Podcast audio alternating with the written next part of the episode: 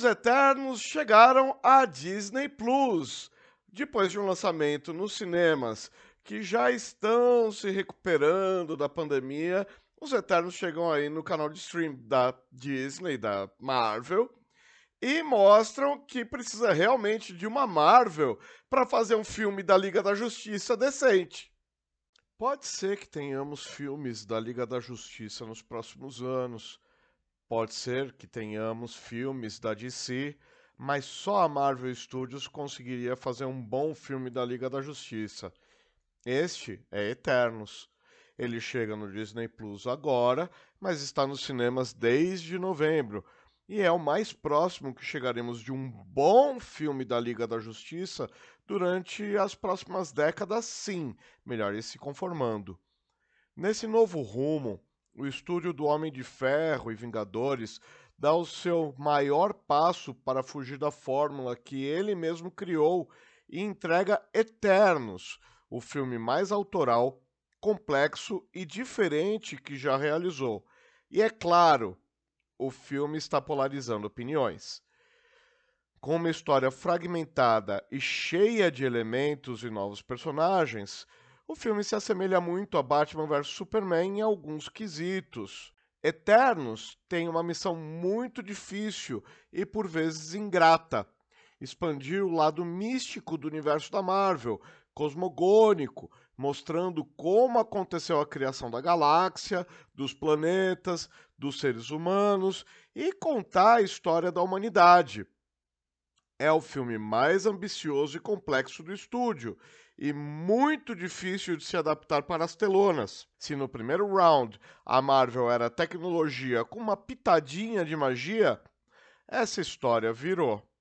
A diretora Chloe Zhao se inspirou nos quadrinhos de Jack Kirby, que criou os personagens em 1976 e tenta adaptar a história da maneira mais cinematográfica possível, o que deixa tudo parecendo muito superficial, mas só parece, tá? A história épica, que abrange milhares de anos, apresenta um grupo de heróis imortais forçados a sair das sombras para se reunir contra os inimigos mais antigos da humanidade, os deviantes.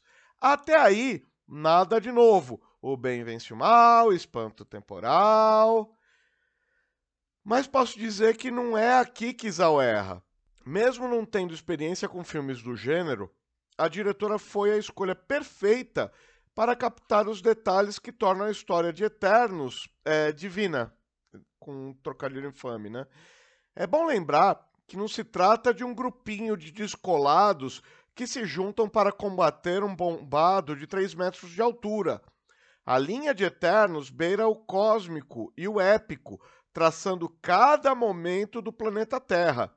A similaridade da história com traços bíblicos, pedem e requerem alguém capacitado a acertar o meio termo entre o sacro e o secular, o santo e o profano.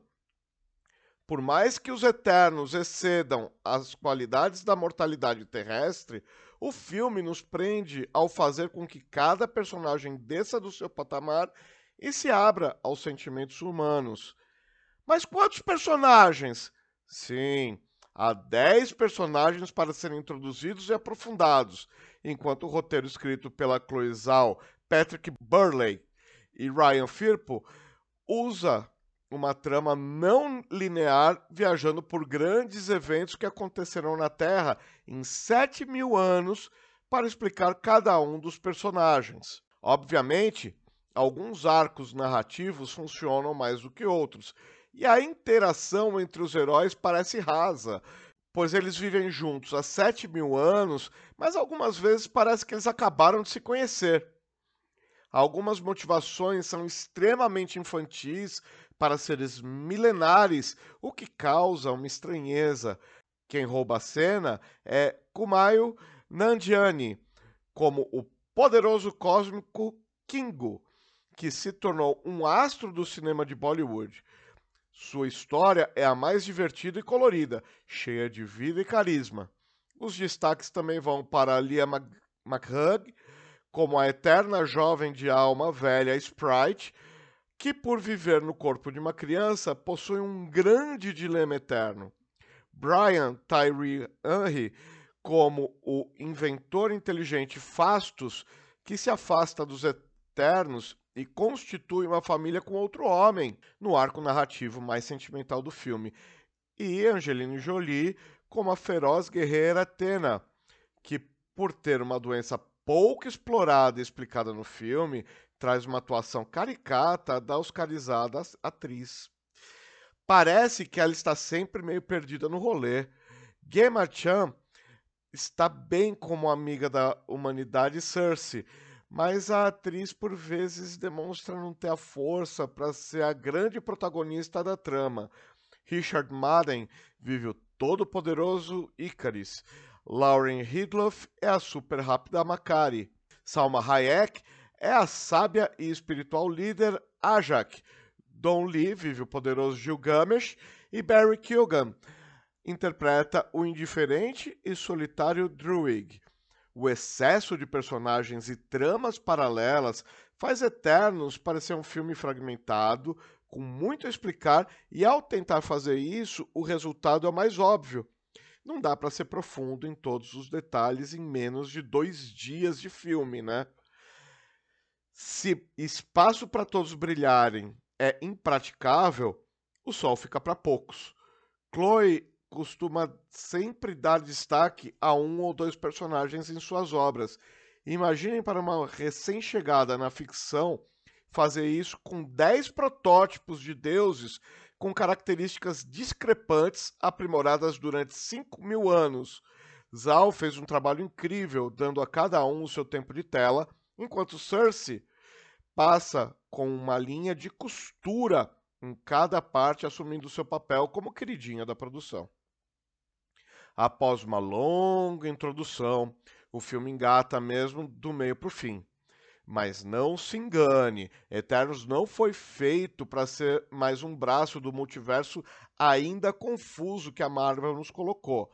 Há no ar uma leve impressão de que algumas pessoas estão como um filho que acaba de sair de casa e não tem os pais para contar a velha história dos Vingadores que amamos em todo lançamento. A diretora, que recentemente ganhou o Oscar por Normaland, cria um espetáculo visual como nunca antes visto na Marvel. O maior acerto do filme está em sua belíssima fotografia e nos embates épicos e recheados de ação. Eternos é, de fato, um deleite visual em um filme extremamente autoral e artístico. Os queridinhos da produção são convincentes. A trilha, se não fará história no cinema, também não fica devendo. O alvo pode ter sido colocado alto demais? É, talvez. Apesar de seus excelentes momentos, o filme não é uma obra-prima.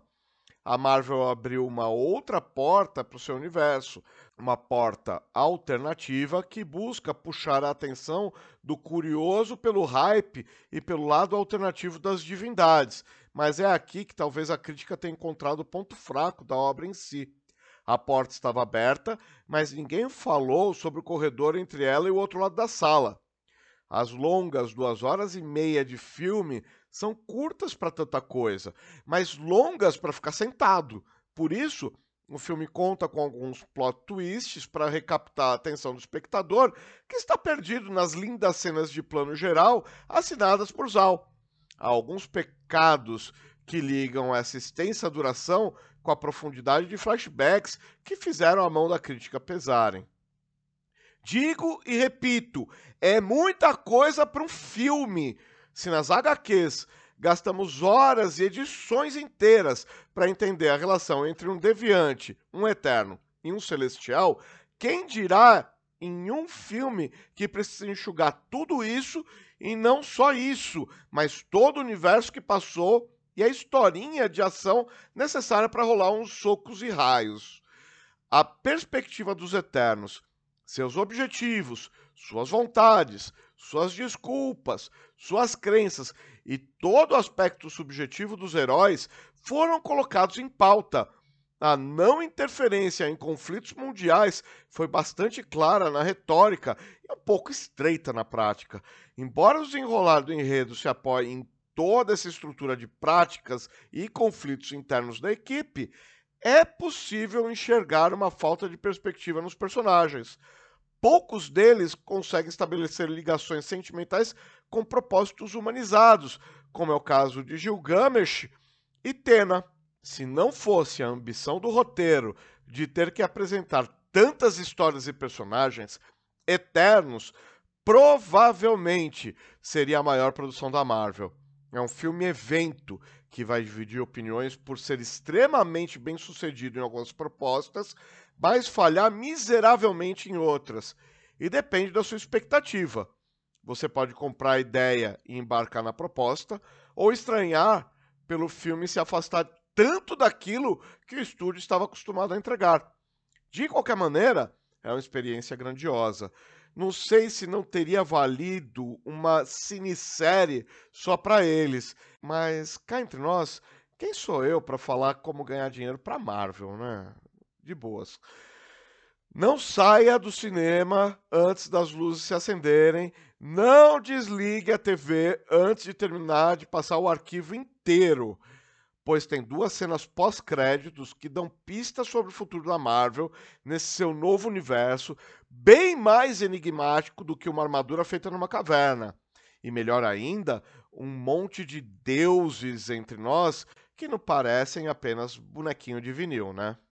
Para continuar a produzir conteúdo de qualidade, o canal Geek depende de contribuições. Além de se inscrever no canal, ativar o sininho, deixar seu joinha e compartilhar o vídeo como de costume, contribua com quanto puder pela chave Pix canalgeekpix@gmail.com. Obrigado pela audiência e até a próxima. Valeu.